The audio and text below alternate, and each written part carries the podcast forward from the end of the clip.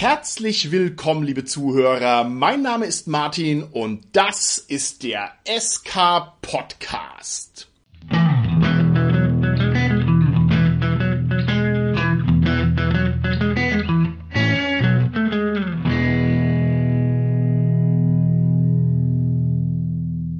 Bei mir im virtuellen Studio und in Wahrheit in ferne Distanz sind heute meine lieben Gäste, der Carsten, die Tanja und der Holger.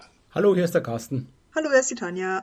Ja, hallo, der Holger hier. Das Thema unserer heutigen Folge ist maßgeschneidert auf die momentane Situation und zwar würde man jetzt vor die Tür treten, würde einen die Hitzewelle niederstrecken, ganz Deutschland brütet unter der ersten gnadenlosen Sonne des Sommers, es ist unglaublich heiß und außerdem wir an den Mikrofonen, wir SK Podcastler, wir sind natürlich auch unbeschreiblich heiß. Und deshalb reden wir heute über das, was da perfekt dazu passt, und zwar über die Wüste. Die heutige Folge kontextualisiert sich folgendermaßen. Wir haben schon die ein oder andere Folge über Umgebungen im Rollenspiel gemacht, über große Bühnen. Ich erinnere mich zum Beispiel an eine Folge über Rollenspiel im tiefen, finsteren Wald. Ich erinnere mich an eine Folge Rollenspiel auf einer einsamen Insel. Und ich denke, wir haben hier ein würdiges Thema herausgefunden, denn es ist tatsächlich so, dass praktisch kein Rollenspiel-Setting, kein Wüstensetting hat, beziehungsweise dass das schon die extreme Ausnahme ist, wenn das fehlt. Lieber Carsten, vielleicht steigen wir mal ganz kurz damit ein.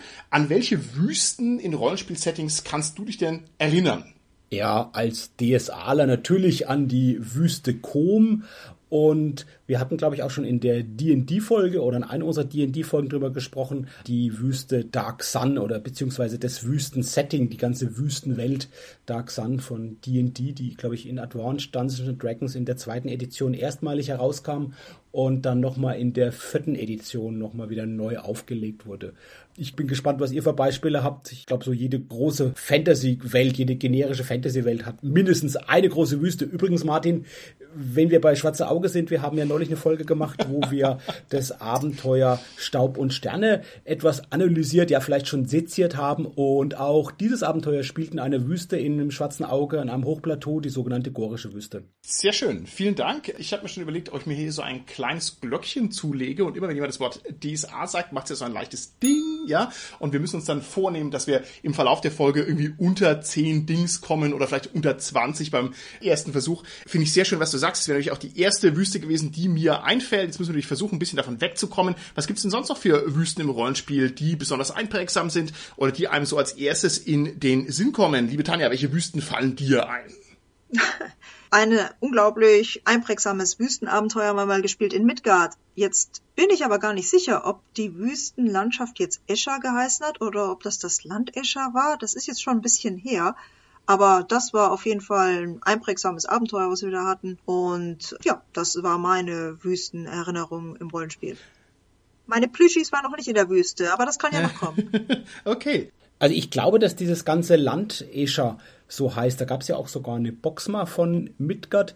Und interessant, wo du es gerade Abenteuer sagst, da gibt es mehrere. Es gab diese Erweiterungsbox, dieses Ausbauspiel vom Midgard. Und da waren zwei Abenteuer drin und eines der beiden Abenteuer von, glaube Welt der Abenteuer hieß die Box, ist nämlich auch ein Abenteuer, das in der Wüste spielt. Okay, lieber Holger, jetzt bist du derjenige, der die Wüsten noch übertrumpfen muss.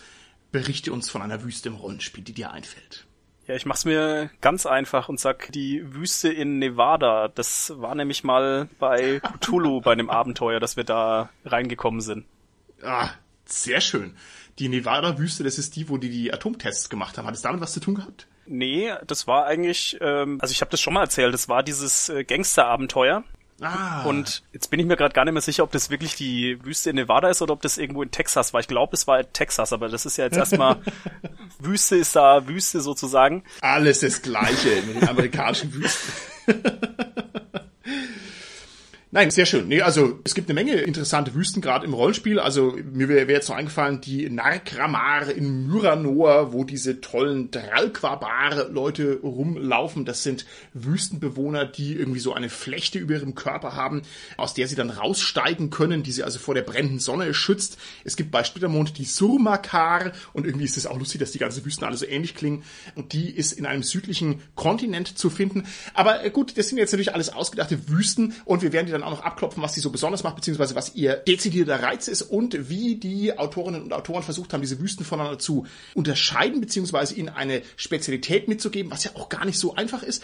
Ich gehe jetzt nochmal aus einem ganz anderen Winkel an das Thema ran und zwar würde ich gerne von euch wissen, wart ihr denn schon mal wirklich in der Wüste? Und was könnt ihr denn von euren wirklichen, authentischen Wüstenerlebnissen berichten, lieber Holger? Oder war deine texanische Gangstergeschichte war das jetzt ein wahres Erlebnis von dir? Also in Texas war ich damals auch, als ich in Amerika war. Ich war allerdings wow. auch in Nevada, also in Las Vegas und bin dann quasi durch die Wüste in Richtung Kalifornien weitergefahren. Und da ist mir nämlich was Lustiges passiert. Also, naja, im Nachgedanken ist es lustig, aber so in dem Moment war es ein bisschen besorgniserregend. Es war nämlich im November damals und ich bin losgefahren in Las Vegas. Du fährst dann natürlich nochmal an die letzte Tankstelle vor der Wüste so ungefähr. Na, da ist auch ein Riesenschild, so die nächsten 400 Meilen kein Benzin, so in der Richtung und da halt nochmal getankt und losgefahren. Das war halt abends und ja, ich fahr so und da ist halt wirklich Straße durch die Wüste, sonst überhaupt nichts und plötzlich komme ich halt in den Schneesturm.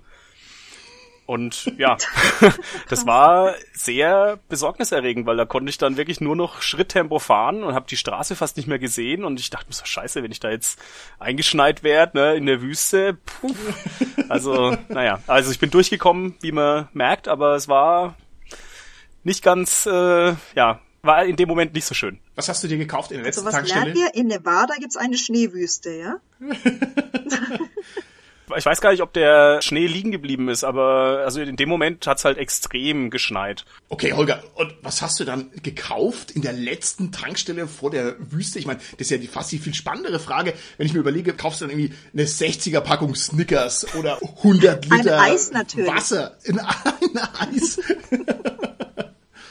Oder hast du dir eine Schneemütze gekauft, lieber Holger, wohlweislich? Na, ich konnte das ja nicht ahnen, dass da der Schneesturm kommt. Ich habe, glaube ich, irgendwie nochmal so eine Tüte Eiswürfel für meine Kühlbox gekauft, weil ich meine, auch wenn es quasi Winter war, war es ja trotzdem halbwegs warm in dem Moment noch. Und ich dachte mir so, okay, ja, das ist ein bisschen Kühles, noch irgendwie was zu essen, ein bisschen Getränke und dann bin ich losgefahren. Hab natürlich noch getankt. Lieber Carsten, wie ist es bei dir? Wie sind deine Wüstenerfahrungen bisher? Meine Wüstenerfahrungen beschränken sich auf Strandurlaube. Und ja, damit habe ich, glaube ich, auch schon alles gesagt. Sandburgen okay, sind auch wichtig. Dem kann ich mich anschließen. Ich bin tatsächlich auch niemand, der wüstenkundig ist. Also das fehlt mir komplett. Ich war noch nie in einer richtigen Wüste. Ich habe aber den ganz festen Vorsatz, einmal die Levante abzutouren und mal die Städten der Antike alle zu besichtigen. Und da ist natürlich neben Griechenland und Israel ist natürlich Ägypten selbstverständlich auch mit dabei. Und da freue ich mich schon sehr drauf. Aber ich war da tatsächlich noch nie. Liebe Tanja, jetzt musst du dich aber natürlich outen als eine Wüstenexpertin, die also ihr wüstes Leben auch in der Wüste sozusagen ausgelebt hat. Erzähl uns was. Oh Gott, ich gehe es gerade durch. Also in Australien waren wir in Outback, weil du jetzt gerade sagst Ägypten, da waren wir auch mal kurz in der Wüste, aber das war alles natürlich mit Tour im Sinne von, du hattest halt deinen Guide dabei. Also das war jetzt nicht wirklich durch die Wüste und schau, ob du überlebst. Und dann noch ganz nett, so eine ähnliche Geschichte wie, also das von Holger, das Top, ich weiß Gott nicht, aber wir waren mal in Death Valley und da sagst du auch so, wow, 40 Grad oder sowas und du stirbst garantiert. Und ja, da waren es 21 Grad und es hat fast geregnet. Also wir haben gesehen, warum Death Valley trocken ist, weil der Regen halt wirklich da drüben an dem Felsen hängen bleibt. Und ein paar Tropfen haben wir tatsächlich abgekriegt, aber halt 21 Grad in Death Valley. Ich hab gesagt, okay, Death Valley, wo ist dein Schauder, ne? War aber geil, ja doch. Tanja, was hast du denn eingekauft in der letzten Tankstelle vor äh, Death Valley? Eine Shotgun doch bitte. Nein, äh, Wasser. Ich überleg's grad. Nee, eigentlich. Ja, nee, wir haben uns mit Wasser eingedeckt und das war's eigentlich. Nicht mal Eis. Wir waren eigentlich voll unvorbereitet. Also gut, also gut. Ich sehe schon, wir müssen doch wieder ein bisschen mehr in die fiktiven Wüsten eintauchen. Und zwar, meine Frage wäre jetzt, was waren denn die Wüstenabenteuer, die ihr schon gespielt habt, die euch irgendwie ja, begeistert, fasziniert haben, die irgendwie bei euch in der Erinnerung hängen geblieben sind. Was ist denn eure wüstigste Rollenspielerfahrung, lieber Holger? Also das Cthulhu-Abenteuer hatte ich ja schon erwähnt, das weiß ich jetzt nicht weiter aus. Was anderes wäre ein Splittermond-Abenteuer. Ich weiß leider nicht mehr, wie das heißt, aber da muss man quasi geografiebedingt durch die Wüste. Also man könnte theoretisch mit dem Schiff außen rumfahren, aber das wird irgendwie im Abenteuer so ein bisschen gerailroadet, dass man quasi kein Schiff kriegt und so und dann muss man durch die Wüste. Okay, gut, alles klar. Lieber Carsten, wie sind deine Wüstenerfahrungen? Könnte ich bitte ein Glöckchen läuten haben, vielleicht viermal, wenn es geht. ich habe nämlich natürlich DSA, Abenteuer, Wüstenerfahrungen. Und tatsächlich, ich glaube, es war mit eines der allerersten DSA-Solo-Abenteuer. Das war Nedime, Tochter des Kalifen, wo man in so einen Palast eindringt und da Nedime befreien muss. Das war jetzt nicht so in der Wüste, das war halt in diesem Palast, aber halt dieser Sultan Hasrabal von Gorien, der da eine Rolle gespielt hat. Ich habe mir tatsächlich dieses Abenteuer nochmal neu gekauft. Das ist jetzt im Rahmen der Kaiser Retro Box nochmal neu aufgelegt worden. Und eigentlich hatte ich ja schon alles und habe mir überlegt, soll ich mir diese Box nochmal neu kaufen? Und die Neuauflage dieses Abenteuers, die hat nämlich der Sebastian Thurau erweitert. Der hatte schon mal äh, für die Handy-Version von dem Abenteuer Nidime, für das Solo hat er schon mal eine Erweiterung geschrieben, wo er, glaube ich, am Anfang und am Ende noch Sachen dazu geschrieben hat und hat es dann auch in eine ja, Druckform konvertiert. Und das war für mich wirklich das Verkaufsargument, das neu zu kaufen. Du hast ja auch schon interviewt mal gehabt, ja, glaube ich, zweimal, Martin. Das ist ein toller Thurau. Kerl. Schöne Grüße an den Sebastian, sollte uns zuhören. Also immer wieder gerne. Und das sind auch noch ein paar Folgen eigentlich geplant mit dem Sebastian, aber die sind noch nicht so weit gedient, dass ich jetzt hier schon mich weit aus dem Fenster lehnen möchte. Okay, was hast du noch für Erfahrungen? also, worauf ich gestoßen bin in meiner Bibliothek, ist ein weiteres DSA-Solo. Tatsächlich habe ich es noch nicht gespielt. Ich habe mir aber vorgenommen, das jetzt demnächst zu spielen. Das heißt, wie Wasser im Sand. Das handelt auch wohl von der Wüstendurchquerung. Und natürlich gibt es auch einige wirkliche gute Gruppenabenteuer, die mir einfallen. Allen voran ein wirklich starkes, starkes Abenteuer, das heißt wie Sand in Rastulas Hand. Das fängt an mit so einer Karawanserei, die überfallen wird und äh, die ist toll. Also das ist ein tolles, tolles Abenteuer mit dem ganzen Hintergrund, den man dann aufdeckt. Da spielt so ein Salzsee eine große Rolle. Also das war ein super tolles Abenteuer von Jörg Rattertz. Da gibt's auch eine interessante Geschichte. Ich glaube, er hat das mal in einem Forum geschrieben der hat das Abenteuer, glaube ich, mit 17, 18 Jahren geschrieben und hatte selbst noch gar nicht Spielleitung gemacht. Und er hat es dann auf der Spielmesse dann sich gekauft, glaube ich, das Abenteuer und hat sich dann in eine DSA-Einführungsrunde gesetzt. Also das fand ich also schon der Hammer, macht ein so super cooles, spannendes, tolles Abenteuer. Ja, ich will jetzt da nicht zu sehr spoilern. Also das war ein klasse Abenteuer. Weitere Wüstenabenteuer, die mir natürlich in Erinnerung geblieben sind, ist von der Filiason-Tetralogie, der Band 3. Der heißt, glaube ich, wie der Wind der Wüste, wo es mehrere Abenteuer, gerade das erste Abenteuer, durch eine Wüste geht und die durchquert wird. Und ein weiteres Abenteuer, das könnte ich schon mal erwähnt haben, das heißt Die letzte Bastion. Das fand ich sehr, sehr, sehr schön. Das tut so diese Fremdenlegion aufgreifen. Da ist so irgendwie so ein Praios-Soldatenorden mm. und so eine alte Bastion und man kommt da in der Wüste und kommt in diese alte Bastion und da spukt's dann und gibt's da mysteriöse Ereignisse. Also das sind so die Abenteuer, die mir als erstes vom schwarzen Auge einfallen. Es gibt auch noch eine Anthologie, die rausgekommen ist, also mehrere Anthologien, die heißt Basargeschichten. Da sind dann auch teilweise wieder Sachen aufgegriffen worden davon. Auch dieser Sultan Hasrabal von Gorien ist da aufgegriffen worden. Da gibt's auch noch ein weiteres Abenteuer von Jörg Rattatz. Das ist in der Wunderwelten erschienen, das auch nochmal diesen umtriebigen, ja, bösen, mächtigen Sultan aufgreift. Ja, also ihr seht, ich, ich komme fast aus dem Schwärm gar nicht mehr raus, weil das alles schöne Erinnerungen sind vom schwarzen Auge mit dem. Um nicht nur schwarze Auge zu machen, möchte ich zum Abschluss noch ein anderes Abenteuer erwähnen, das okay, ich aber okay. nur gelesen, nicht gespielt habe. Und das ist das Einführungsabenteuer von Dark Sun aus der auch in Deutsch erhältlichen übersetzten Box von AD&D. Da fängt es auch mit der Karawane an und ist halt gleich so ein riesiges Gefährt, das glaube ich von so einer Art Käfern gezogen wird und eine riesige Kutsche und da sind dann die Helden dabei natürlich als Sklaven und ja, müssen sich dann irgendwann auch so durch diese Wüste schlagen und das ist total schön gemacht. Das ist immer so in so Szenen geschrieben, die so, ja, ich sag mal mittelgut oder eher dürftig miteinander verbunden sind. Aber was toll gemacht ist, das ist so, ja, so zum Klappen immer Szene 1, Szene 2 und dann immer so mit Spieler-Handouts und das ist toll, so ein extra Klappding mit Spielerhandouts. Das sind meistens entweder Grafiken, gezeichnet, schöne Schwarz-Weiß-Illus oder eben Bodenpläne, die man dann immer pro Szene den Spielern sozusagen immer wieder neu so aufblättert wie so ein Kalender. Und das ist einfach toll gemacht, auch wenn das Abenteuer sehr fragmentarisch und einfach ist, aber irgendwie auch in seiner Schlichtheit finde ich was, was Reizvolles hat, wo mich auch wirklich reizen würde, dieses Abenteuer mal zu leiten. Okay, ich klink mich da mal ganz kurz ein, und zwar deswegen, weil du gerade die letzte Bastion gesagt hast. Das ist ein tolles Wüstenabenteuer, das habe ich auch viel gespielt und sehr genossen.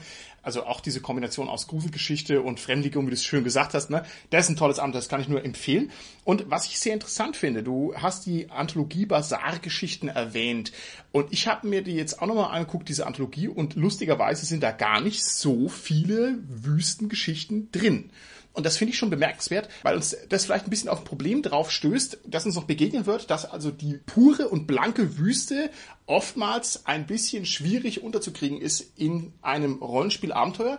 Und dass man fast so ein bisschen ich weiß nicht, wie ich sagen soll, dass man so fast ein bisschen vermeidet, einfach nur in der Wüste zu sein, sondern dass man sagt, oh, wir sind in der Wüste und jetzt entdecke ich irgendwas ganz anderes und dann ist das Abenteuer eben nicht in der Wüste, sondern, keine Ahnung, bei den Ruinen oder so, die man da eben entdeckt hat. Das ist eine verrückte Ambivalenz, eine verrückte Ambiguität, die wir später noch äh, untersuchen werden. Jedenfalls freue ich mich darauf. Liebe Tanja, wie schaut's aus bei dir? Hast du Wüsteabenteuer, an die du dich erinnerst? Puh, erinnern tue ich mich da ehrlich gesagt an einige und jetzt gerade, wo der Carsten einiges gesagt hat, fällt mir ein, dass wir auch ein paar von den DSA-Teilen gespielt haben. Ich glaube, Visantin Rastullas Hand war auf jeden Fall dabei.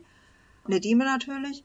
Oh Gott. Ja, aber irgendwie, wenn ich so überlege, in so ziemlich fast jedem System, wie gesagt, bis auf Fischis habe ich mal Wüste gespielt. Also, wie gesagt, das in Midgard, das war besonders witzig, zumindest was die Vorbereitung anging. Und ansonsten sogar Vampire, Werwölfe, Shadowrun. Wir haben auch mal Fate in der Wüste gespielt. Also ich glaube, ich habe so ziemlich überall mal ein Wüstenabenteuer gehabt. Ich könnte es jetzt gar nicht genau sagen. Das war jetzt Tanja, gibst du, du spielst eigentlich nonstop in der Wüste, ja? Also wenn es nicht in der nein, Wüste nein, spielt, nein, dann sagst du, nee, dann spiele ich nicht mit, ja? Weil das ist halt genau ja, dein genau. Metier. Sehr gut, sehr gut. Das finde ich gut. Eine Frage, Tanja, ich habe mal so in meiner Recherche bin ich auf drei größere Wüstenabenteuer bei Midgard gestoßen. Das eine hatte ich schon erwähnt, das war das Abenteuer in dem Welt der Abenteuer in der Box und das ist die große Salzkarawane. Und dann gibt's noch zwei andere und das sind sogar so eher so Kampagnen, noch längere Abenteuer. Das eine ist Sturm über Motokan und das andere ist die Suche nach dem, ich glaube, Regen oder Regenbogenstein. Weißt du vielleicht vom Titel, klingelt da was? Also nicht klingeln bei DSA, sondern Midgard klingeln jetzt. Nein, also wir haben im Normalfall eigene Abenteuer gespielt und keine gekauften, deswegen. Also ich meine, vielleicht, wenn ich mir die Stories anschauen sollte, vielleicht klingelt in dem Moment was, ja, das war genau das, aber soweit ich weiß, war das ein eigenes Abenteuer, was da der Spielleiter gemacht hatte. Deswegen, ah, Sturm über, wie heißt das Teil? Sturm über?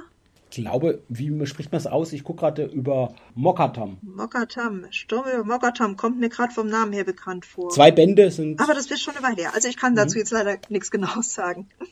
Okay, liebe Tanja, wenn du viel Wüstenerfahrung hast, dann würde ich gerne von dir wissen, was ist denn die Grundfaszination von einer Wüste? Warum ist denn eine Wüste eigentlich so krass? Und warum ist denn eine Wüste eigentlich so was Besonderes? Kannst du das vielleicht ein bisschen auf den Punkt bringen und artikulieren?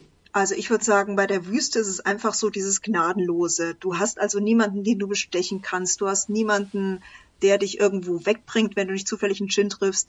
Also du bist also vollkommen ausgeliefert. Und gut. wenn deine Vorbereitung gut war, dann überlebst es. Und wenn nicht, dann kannst du nur hoffen, dass dir irgendjemand hilft.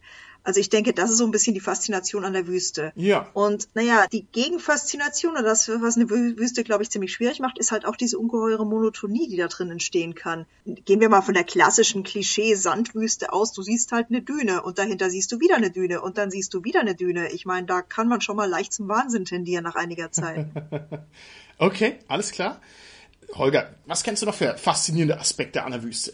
Naja, dass die erstmal so trostlos erscheint und dann doch irgendwie oft sehr, sehr viel zu entdecken noch gibt. Also man kann jetzt vielleicht das Beispiel Cthulhu anbringen auch, ne? Da sind ja die ganzen Wüsten von irgendwelchen Ruinen, von irgendwelchen mm. vergangenen Zivilisationen übersät sozusagen. Also man muss sich nur reintrauen in die tiefe Wüste und dann kommt man schon in die namenlose Stadt zum Beispiel.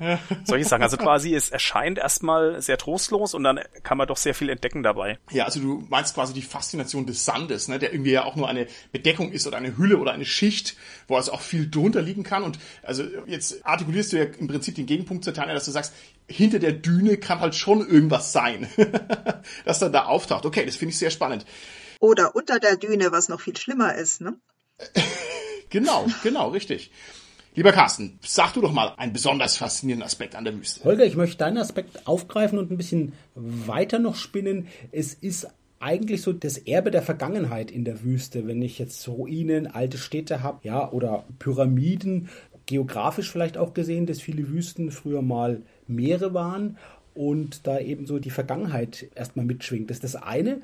Und das andere ist, dass die Wüsten Kontraste bieten. Es ist, glaube ich, so ein bisschen angeklungen in dem, was ihr gesagt habt. Auf der einen Seite eben diese Trostlosigkeit und dann ja doch eben das, was wir gerade gesagt habt, hinter der Düne, das, was zu entdecken ist, eben die Oase, ja, dieses, ja, fruchtbare Tal auf einmal inmitten dieser trostlosen Sandwüste. Und das finde ich faszinierend, diese Gegensätze, die man da auch erlebt und die irgendwo unerwartet sind, dann doch aber irgendwie immer wieder kommen in der Wüste so. Und vielleicht noch ein weiterer Aspekt, der ist mir jetzt gerade in den Sinn gekommen, nachdem du uns ja gefragt hast über unsere Wüstenerfahrungen, Martin dass das eigentlich was ist, was uns doch relativ fremd ist, wenn wir mal ehrlich sind. Also so richtig in der Wüste mehrere Tage gewesen ist, glaube ich, so keiner von uns oder wirklich einmal durchquert, wie es eben jetzt unsere Heldinnen und Helden machen.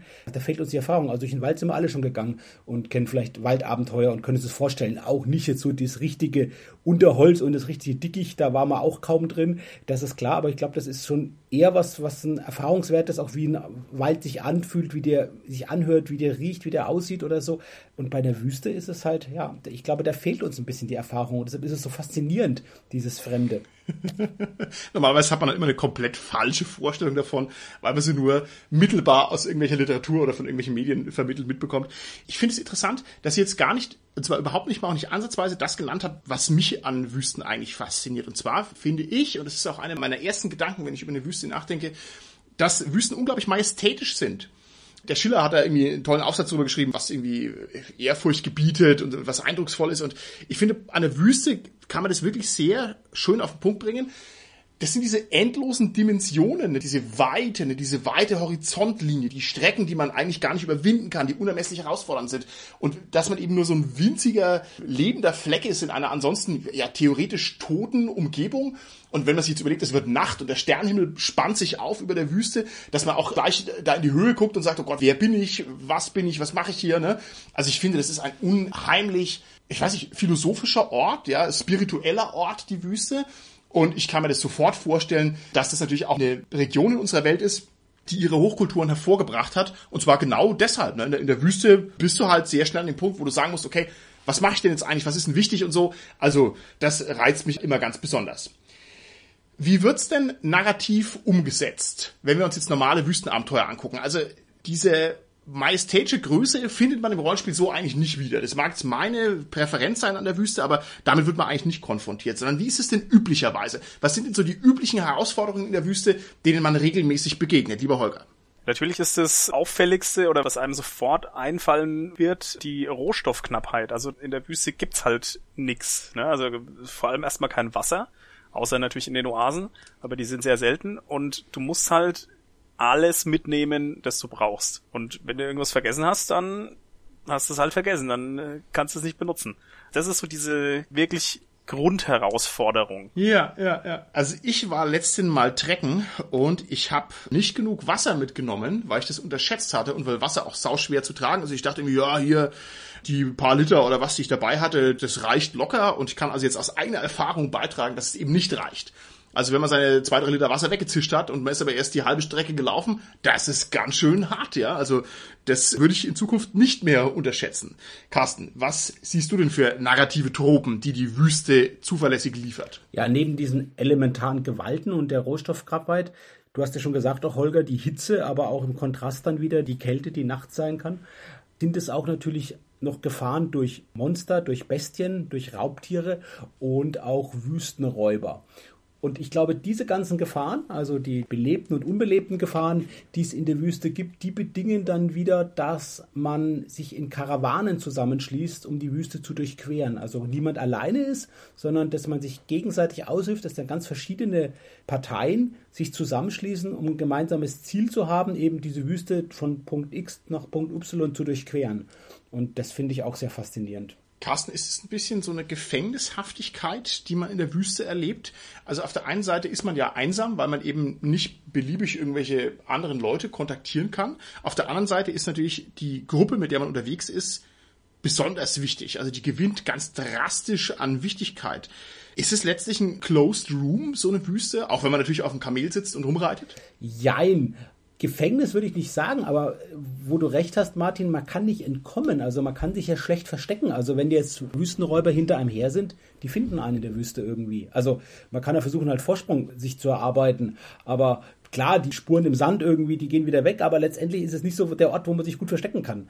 Ja, und es wird dann irgendwie, auch wenn das ein sehr großes Gebiet ist, doch wieder auf diesen, ja, Mikrokosmos dann, wo halt gerade jetzt die Figuren sind, wieder reduziert. Okay. Ist die Wüste eurer Meinung nach eine leere Bühne? Das heißt, ist es eigentlich nur eine Kulisse, die letztlich danach schreit, dass man Dinge reinstopft? Die jetzt bei anderen bühnenhaften, narrativ bühnenhaften Aufbauten gar nicht so vermisst werden würden. Also keine Ahnung, wenn ich durch irgendeine beliebige Stadt gehe, dann hat eine Stadt so viele Möglichkeiten, um irgendwas zu tun. Und zwar im normalen automatischen Modus. Ja, ich kann andere Leute ansprechen, ich kann in Häuser reingehen, ich kann dies und das und jenes tun. Und die Wüste hingegen, ich weiß nicht, ist es eurer Meinung nach so eine große Leerstelle? Meinst du jetzt bezogen auf die Monotonie, die da drinnen entstehen kann? Ja, zum Beispiel, genau. Und vor allem auch auf den Zweck, was ich denn jetzt mit der Wüste eigentlich anfange im Rollenspiel zum Beispiel. Ich denke, es kommt sehr darauf an, wie man das dann überhaupt rollenspieltechnisch verwendet. Ich meine, es gibt sicherlich Leute, die sagen einfach, ach, da passiert jetzt drei Tage lang nichts, also mach mal hopp. Da ist das mit der leeren Bühne natürlich nicht oder BZW hat die leere Bühne dann mal locker übersprungen. Aber ich kann mir das auch sehr reizvoll vorstellen, dass man das dann auch wirklich eiskalt ausspielt und dass man sagt, okay, es ist da halt nichts. Mach da mal mhm. was draus. Also wir hatten das jetzt nicht in der Wüste, sondern in einem Schiffsabenteuer hatten wir mal was Adäquates. Ich habe dann halt wirklich die paar Tage ausgespielt. Und die Spieler, die haben das dann auch wirklich sehr interessiert mitgemacht, weil sie dann gesagt haben, okay, ich muss jetzt irgendwie meinen Tag füllen. Und ich meine, okay, man läuft von A nach B, okay. aber man kann jetzt nicht ständig immer dieselbe Geschichte erzählen oder man kann sich auch nicht ständig anschweigen. Und dann haben sie angefangen, so unterschiedliche Ideen zu entwickeln, wie sie sich noch nebenbei die Zeit vertreiben können oder auch okay. bei den einzelnen Standorten. Also das fand ich recht interessant, weil das dann doch so eine gewisse Dynamik bei den Spielern entwickelt hat. So betrachtet würde ich sagen, ja, kann man als leere Bühne machen, die wird dann aber sehr schnell durch entsprechend engagierte Spieler gefüllt wird. Okay, das ist ja eine ganz tolle Antwort. Liebe Tanja, ich habe das auch mal gemacht. Und zwar habe ich Szenario von Schiffbrüchigen gehabt, die dann auf einem Floß rumgedümpelt sind über den Ozean, was ja so ein bisschen so ein ähnliches Setup ist. Und ich hatte mich wahnsinnig davor gefürchtet, das lange durchzuziehen, weil ich gedacht habe, das ist ja tödlich langweilig für meine Spieler. Ich habe es dann auch nicht ewig in Länge gezogen. Also es ist eine herausfordernde Geschichte. Carsten, was sagst du zu der leere Bühne-Theorie?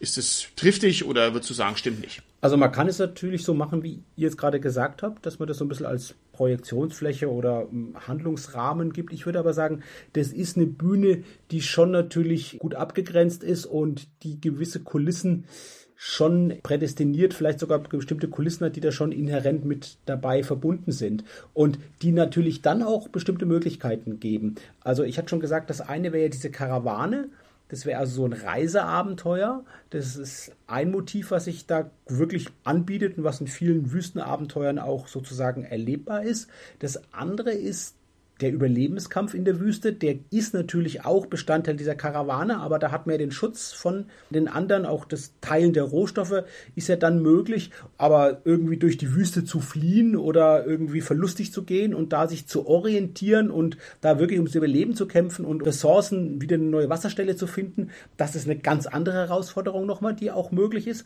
Und das dritte, was mir einfällt, das ist, was du ja schon gesagt hast vorhin, Holger, wäre letztendlich ein Abenteuer, was so in die Richtung einer Erforschung, einer Expedition geht, ein mm. ja, Ruin, mm. alte Stadt oder so, also wo man was erforscht, entweder einen bestimmten Ort oder auch irgendwie eine Gegend erforscht und einfach ja exploriert, was da so zu sehen ist. Okay, wunderbar.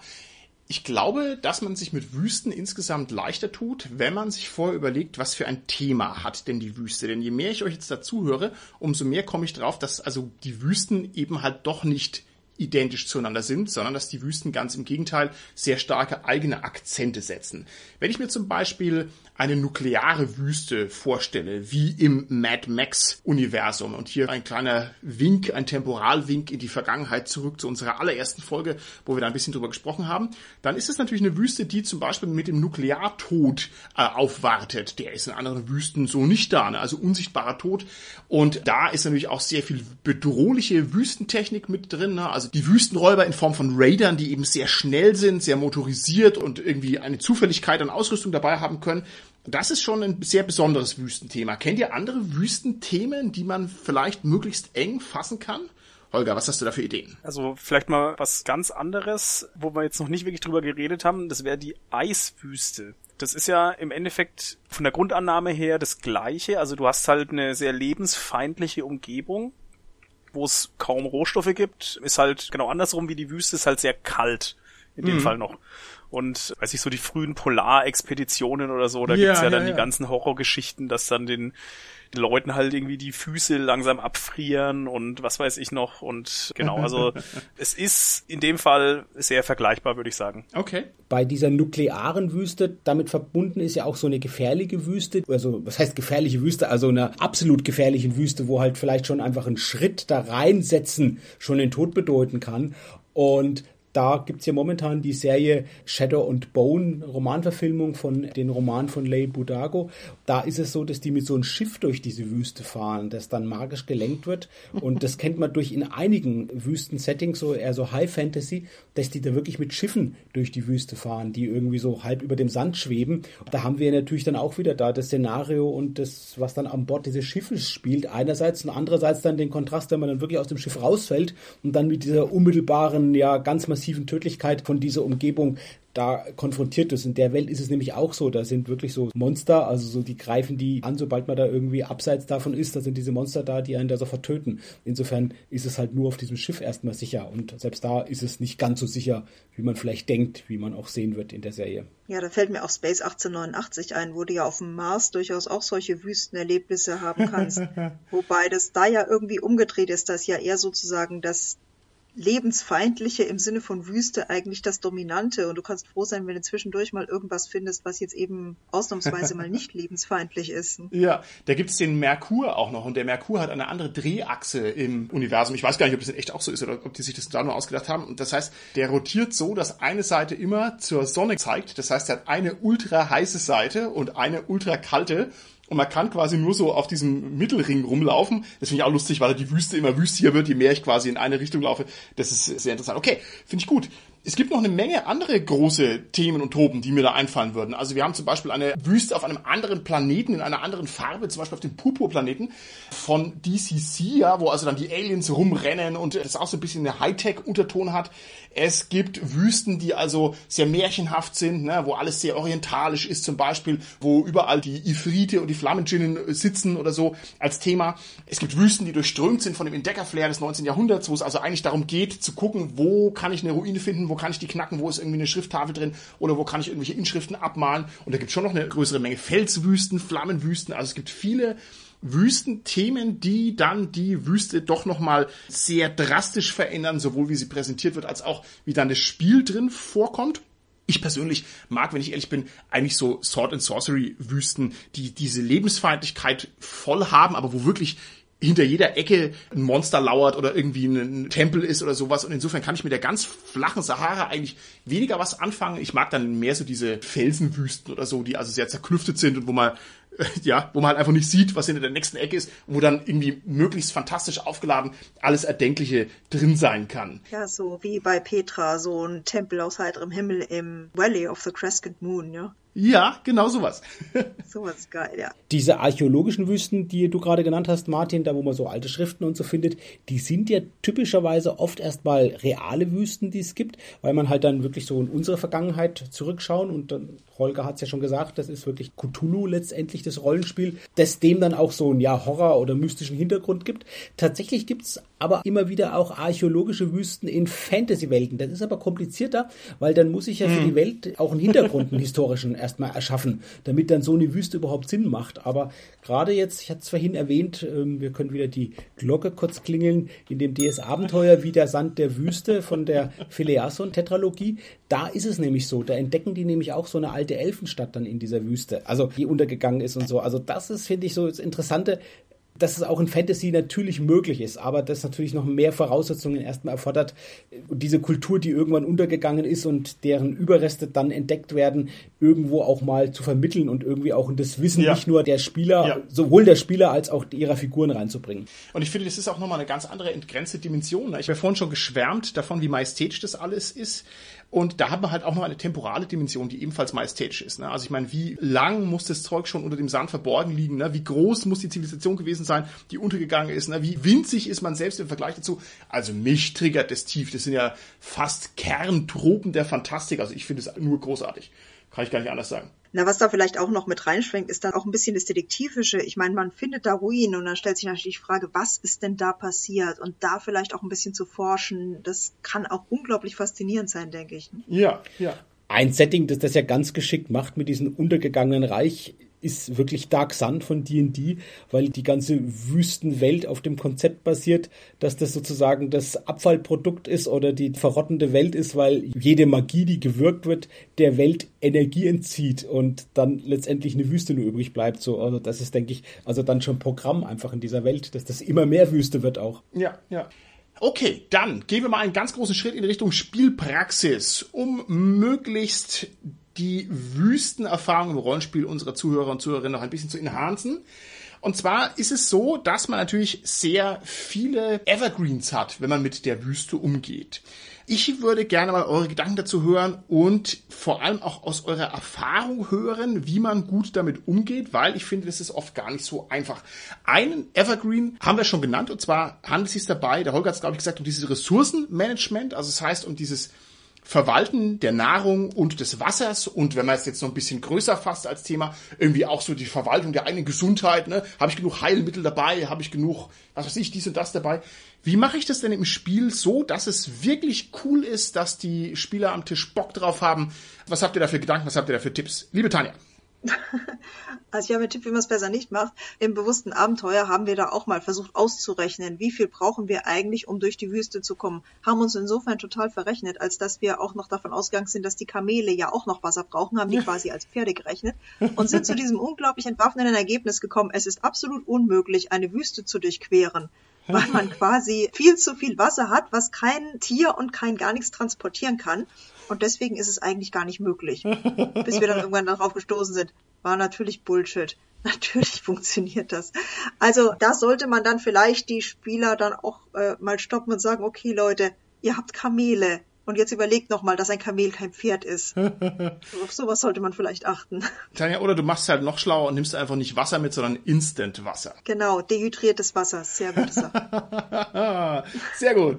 Carsten, was sagst du zu dem Problemfeld? Um diese Ressourcenknappheit spiel- und erfahrbar zu machen, würde ich einfach Entscheidungssituationen oder Dilemmata provozieren, finde ich eine bessere Möglichkeit, als irgendwie den Figuren die Sachen wegzunehmen. Also zu sagen, ja. ah, das Wasser ist jetzt verdurstet oder es ist ein Loch im Wasserbeutel, da fühlen sich dann die Spielerinnen und Spieler doch eher gegängelt.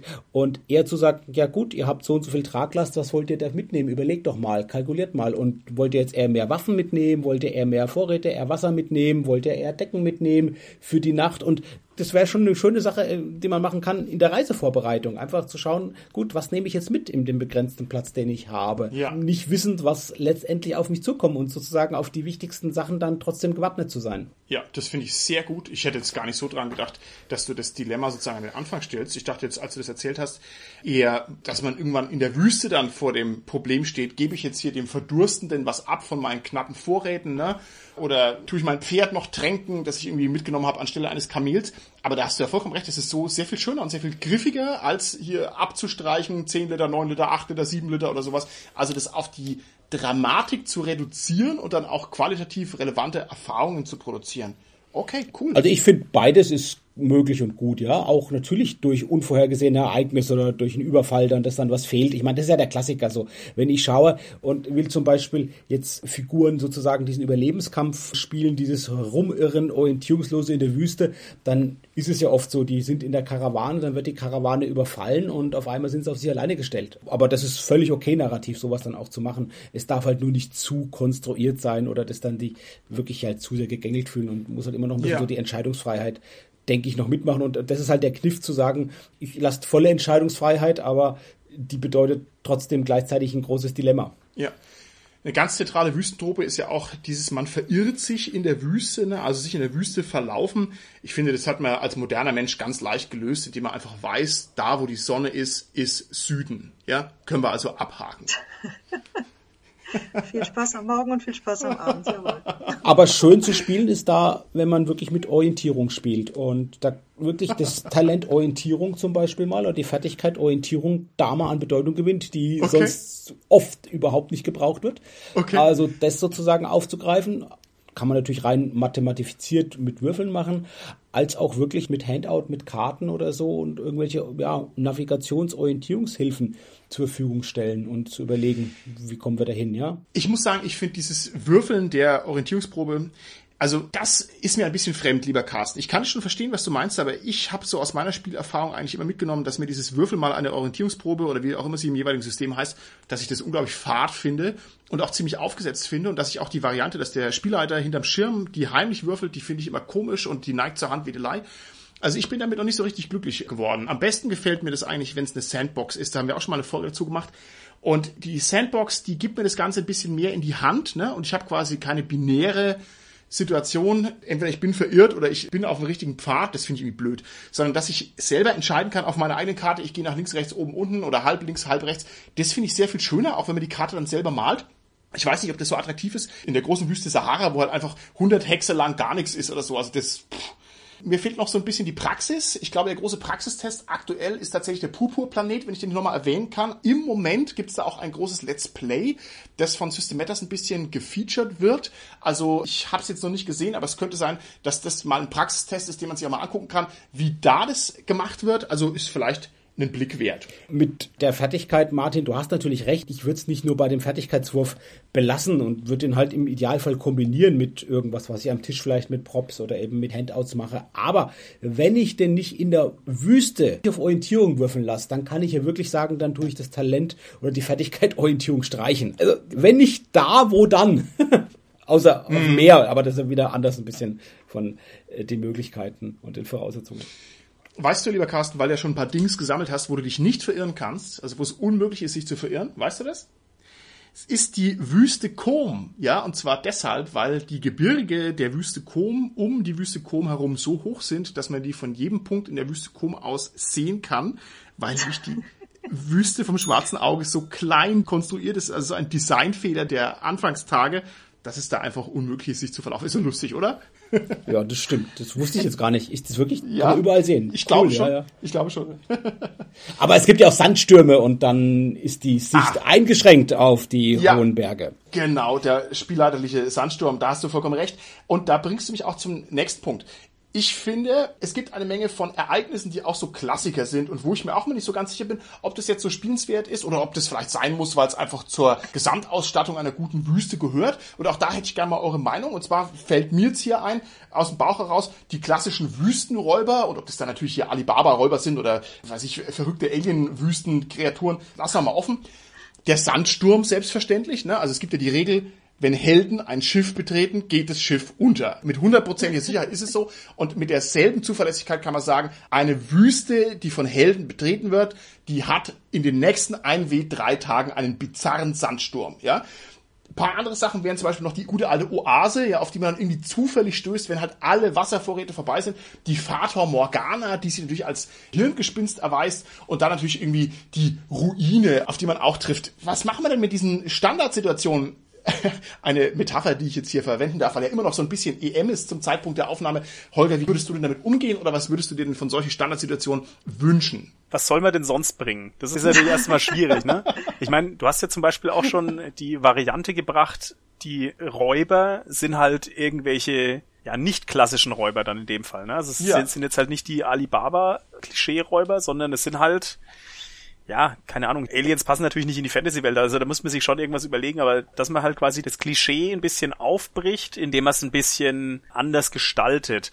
Also vielleicht, dass man jetzt nicht sagt, die Helden haben ihre ganze Wasservorräte verloren und sind schon halb am Verdursten und dann natürlich treffen sie auf die Oase, sondern ich lass die einfach irgendwann auf die Oase treffen egal ob sie jetzt Wasser haben oder nicht, und dann müssen oh. sie halt oh. gucken, was sie machen. Ne? Also ob sie oh. dann sagen, ja, wir füllen natürlich unsere Vorräte auf, oder ob sie sagen, oh, das ist schon ein bisschen zu früh sozusagen, ne? wir gehen mal weiter.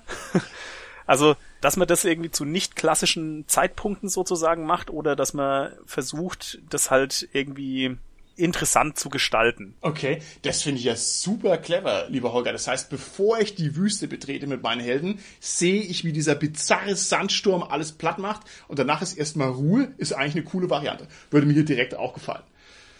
Carsten, was hast du da noch für Gedanken dazu? Ich finde, das ist die eine Möglichkeit, Holger, wie du gesagt hast, dass man das überraschend einsetzt, sowas wie eine Oase.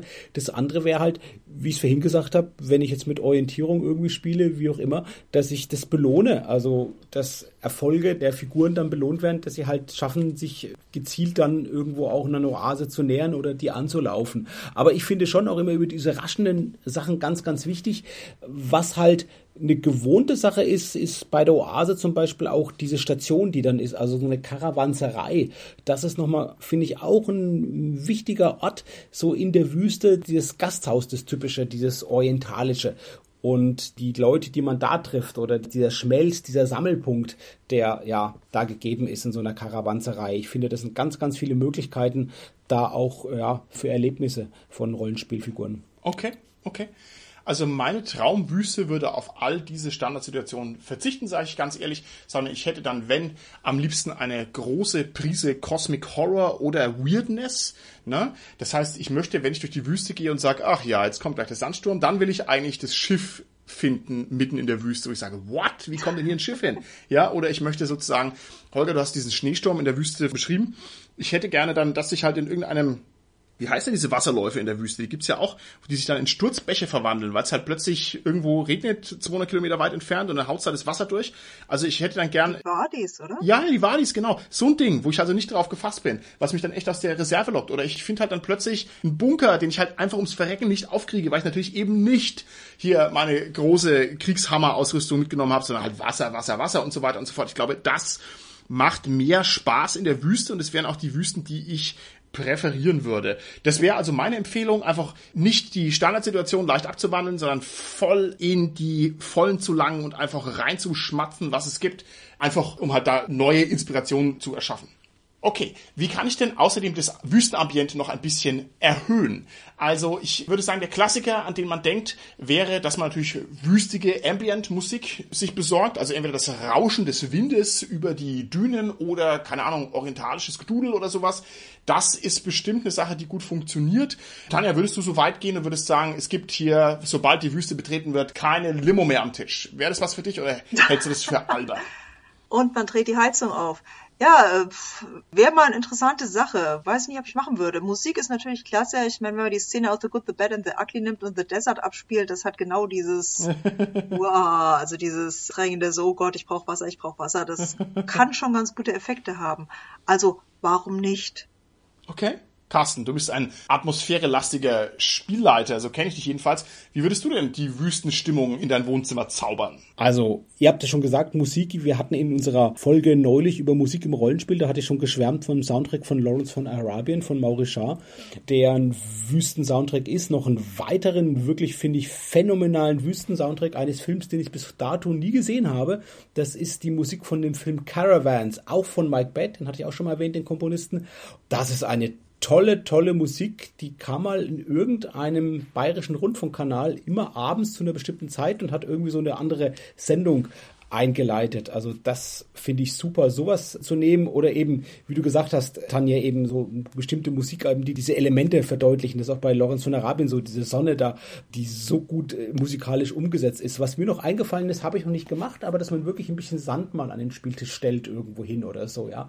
Und Idee wäre ja dann, dass ich im Sand was vergraben habe und die müssen dann mal wirklich vielleicht auch irgendwas finden oder so. Das wäre dann, also das eine wäre erst so der Gag, dass da irgendwie Sand da steht und die Spielerinnen und Spieler sehen das erstmal und finden das so ein bisschen ja, es hat wegen Atmosphäre wie ja Stadtstrand sozusagen. Und dann aber irgendwie hat es wirklich vielleicht eine spielerische Relevanz, ja, um das darzustellen. Ich finde aber letztendlich, man braucht gar nicht so viel. Man kann es halt doch relativ gut immer mit der Erzählung machen. Ja? Oder gibt es noch andere Sachen, die euch einfallen, wo wir schön die Wüste darstellen können, außer der Erzählung? Dieses sehr fremdländischen und doch dann irgendwie vertrauten fremdländischen Flairs ich finde eigentlich, Visualisierung bietet sich doch an, oder? Also wenn man zum Beispiel einen von diesen schönen Spielleiterschirmen hat, die man selbst bestücken kann, das kann ich eh empfehlen, wenn man da einfach die schöne Horizontlinie, die schöne Wüste, die schöne blitzende Sonne drauf macht, so dass alle Spieler ständig irgendwie den Blick drauf ruhen haben. Ich glaube schon, dass das unterschwellig ganz schön viel bringt.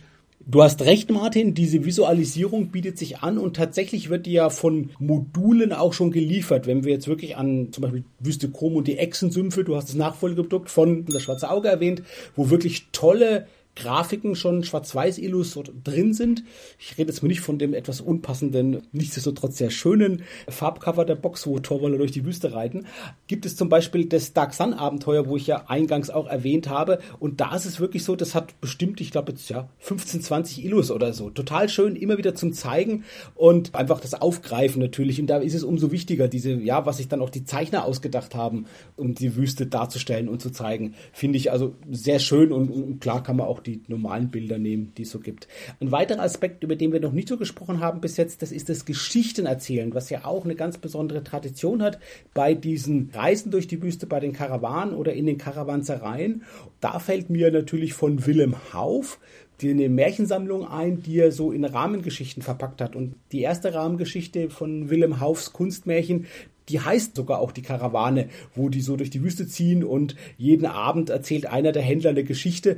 Diese Geschichten sind dann sowas wie das Gespensterschiff und der kleine Muck, abgehauene Hand, also die kannten Märchen von ihm, die erzählen sich die da am Lagerfeuer und in zwei oder drei dieser Märchen kommt da so ein berüchtigter Räuber vor und das Schöne ist dann, dass man dann nach und nach rausbekommt, irgendwie hoppla, einer von den Personen, die da am Lagerfeuer sitzen, ist wohl dieser Räuber, von dem da auch hin und wieder nicht in allen Geschichten die Rede ist. Und das finde ich toll. Und ich habe da mal so geschaut, es gibt tatsächlich viele Geschichten, Romane, die das aufgreifen, die das entweder direkt referenzieren, wie zum Beispiel die Karawane der Diebe von Christian von Aster, oder aber auch indirekt dieses Geschichtenerzählen weitermachen, auch beim Schwarzen Auge die Trilogie Drei Nächte in Fasar von Bernhard Hennen, die auch über einen Geschichtenerzähler eingeleitet wird. Also ich finde, das ist auch noch ein schönes Motiv mit diesem Geschichtenerzählen. Wäre vielleicht sogar auch eine Möglichkeit, verschiedene Abenteuer zu verknüpfen. Okay, wunderbar, sehr schön. Den Wilhelm Hauf muss ich mir auch mal ganz dringend wieder zu Gemüte führen. Lieber Carsten, vielen Dank für den Impuls. Den hatte ich schon so halb wieder vergessen, aber das sind echt tolle Geschichten. Also gerade auch die Karawansachen, das ist mega cool. Okay, jetzt machen wir eine Blitzrunde, eine Flashrunde und zwar noch eine Thesentime zum Ausklang aus dieser Wüstenfolge. Und zwar hätte ich von euch gerne glasklare Antworten. Holger, gib dein Bestes. Ja, du hast einen Ruf zu verlieren, beziehungsweise du hast keinen Ruf zu verlieren, du hast alles zu gewinnen. Der weite Wüstenhimmel voller Sterne und Sternbilder steht dir offen. Also gib alles. Antworte mit Ja oder mit Nein auf folgende These, Holger. Wüste im Rollenspiel ist Kitsch. Ich würde sagen, es ist oft Klischee.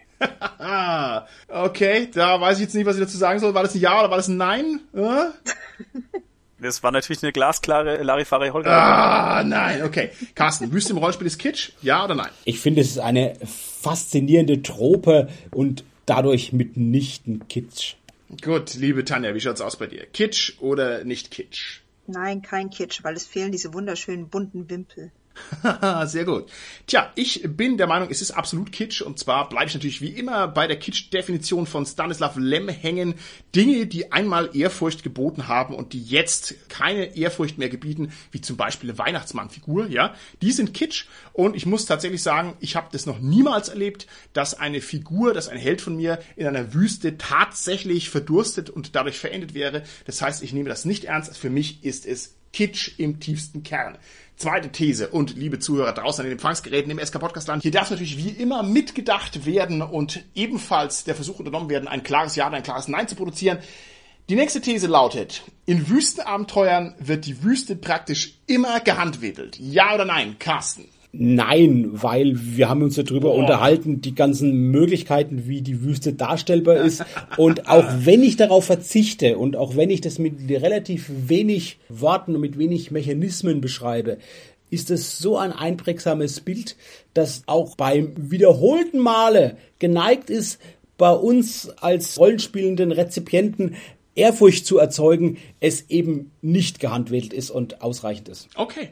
Ich widerspreche, ich sage, ja, es ist praktisch immer gehandwedelt. Immer wenn es darauf ankommt, spielt man quasi die 100 Tage Reise durch die Wüste doch nicht aus, ja. Der letzte, der die Reise durch die Wüste vollkommen ausgespielt hat, war Alexander der Große, der sich entschieden hat, irgendwie drei Viertel seiner Armee zu verlieren und durch die Wüste durch ist, einfach nur um zu zeigen, er kann's. Das war der letzte, der es wirklich durchgezogen hat. Seither nur noch Handwedelei. Holger, was meinst du? Wird sie gehandwedelt oder wird sie nicht gehandwedelt? Das wird dann gehandwedelt, wenn es im System keine Mechanismen für so lange Reisen gibt, würde ich sagen. Okay, Tanja? Ja, es wird gehandwedelt, weil die Leute sonst abspringen. Okay, alles klar. Letzte These vor dem Sprung aus der Folge raus, bevor wir quasi das Ende der Wüste erreicht haben. Die Wüste ist dann interessant, wenn das Wüstenszenario durch eine Abwechslung unterbrochen wird. Das heißt, die Wüste für sich genommen ist quasi überhaupt nicht interessant. Ist das korrekt oder ist das nicht korrekt? Carsten. Ja, das ist korrekt, weil die Abwechslung durch den Kontrast mit der Wüste noch besser zur Geltung kommt und weil auch die Wüste noch besser zur Geltung kommt durch die Abwechslung. Okay, Tanja? Nein, weil die Wüste nämlich unglaublich viele interessante Sachen beinhaltet, unter anderem die potenziell auszuspielende Monotonie. Okay, wow, interessant. Jetzt bin ich durch beide gute Antworten in die Bredouille gebracht. Ich würde mich diesmal dem Carsten anschließen. Ich denke auch, es ist eher der Bruch mit der Erwartung, der die Wüste interessant macht. Holger, das letzte Wort gebührt dir. Ich würde sagen nein, weil die Situationen natürlich oft wie wir schon erwähnt hatten, nur Klischees sind und dadurch gar nicht wirklich überraschen. Gut, wunderbar, vielen Dank. Dann bleibt mir zum Ausgang dieser Folge nur noch eine Aufgabe zu stellen an alle Hörer da draußen und zwar auf unserer langen Reise durch unsere monotone Wüstenfolge gab's den ein oder anderen Ding, den der Carsten gesammelt hat. Wie viele Dings waren das insgesamt? Dann bis zum nächsten Mal. Tschüssi. Tschüss.